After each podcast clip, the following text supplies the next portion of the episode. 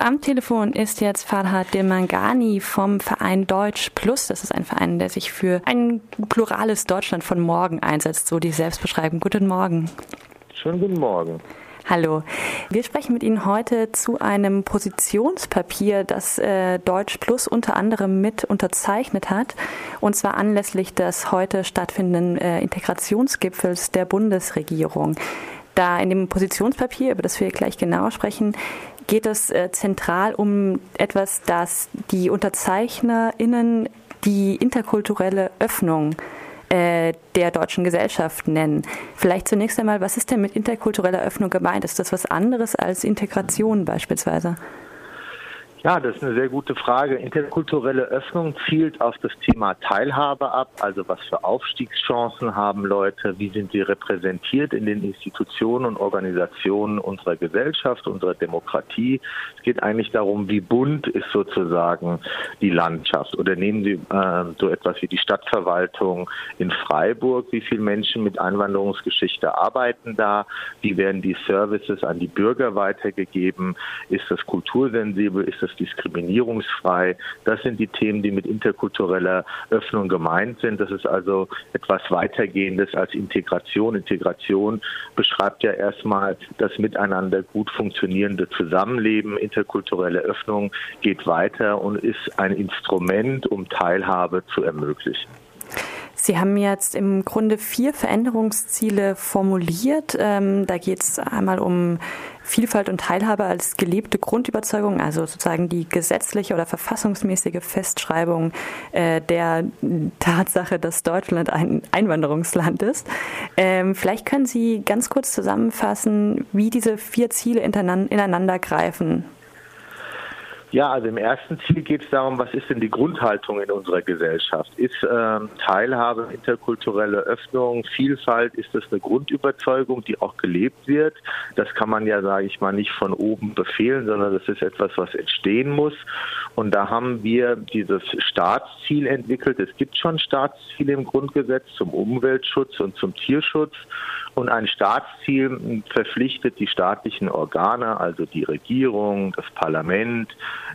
die Justiz, äh, das Justizwesen darauf, dieses Staatsziel zu verfolgen. Warum ist das wichtig? Das ist wichtig, damit A, einerseits dieser Prozess, Deutschland ist ein Einwanderungsland, unumkehrbar wird.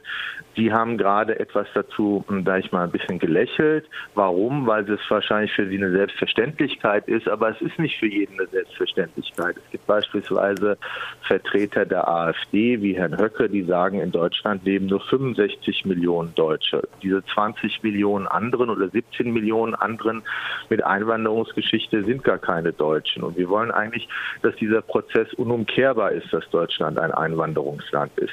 Das ist das eine. Das andere ist, dass natürlich, wenn gesagt wird, Integration, Vielfalt, Teilhabe ist ein Staatsziel, dann führt das auch dazu, dass sich das dementsprechend abbildet. Wir haben gerade über den öffentlichen Dienst gesprochen, man kann aber auch über Schulen sprechen oder Kitas.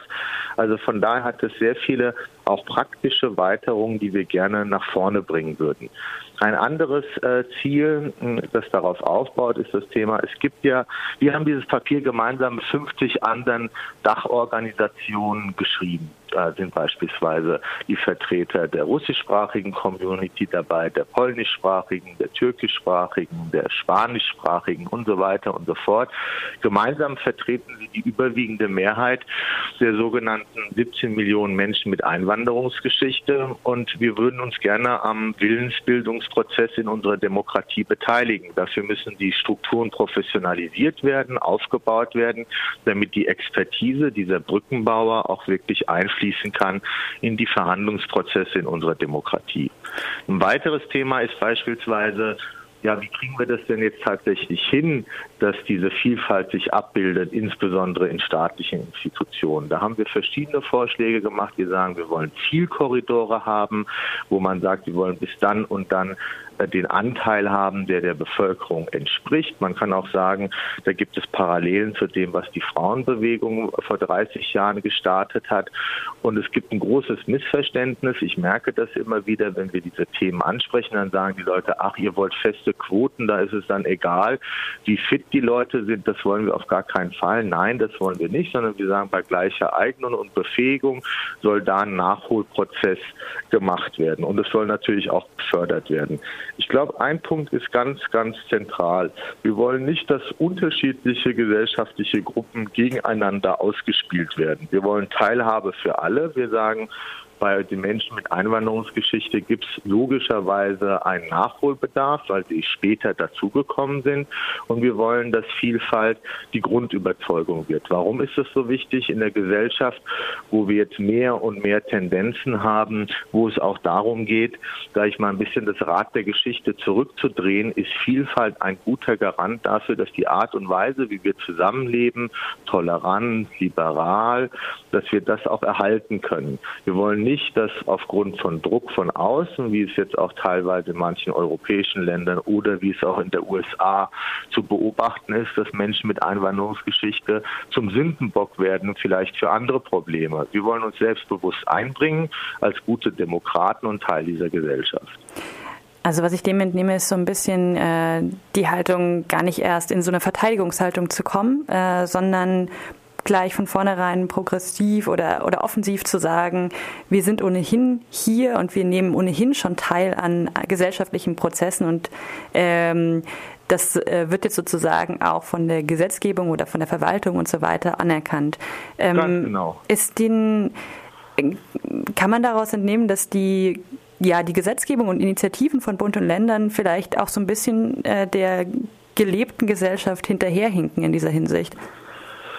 Also wenn Sie sich mal anschauen, in so einer Stadt wie Freiburg haben wahrscheinlich 60 Prozent der Kinder unter zehn Jahren äh, so eine Einwanderungsgeschichte. Und die Frage ist immer, ob diese Vielfalt, die schon tatsächlich da ist, wie Sie das gerade auch richtig beschrieben haben, sich auch eins zu eins abbildet. Natürlich passiert da was, aber wenn Sie beispielsweise das Thema nehmen, wie sind Menschen mit äh, Migrationsgeschichte in den Parlamenten vertreten oder ähm, also im Bundesparlament, Landesparlament, Kommunal Kommunalparlamenten, da ist der Anteil immer so rund um die fünf Prozent.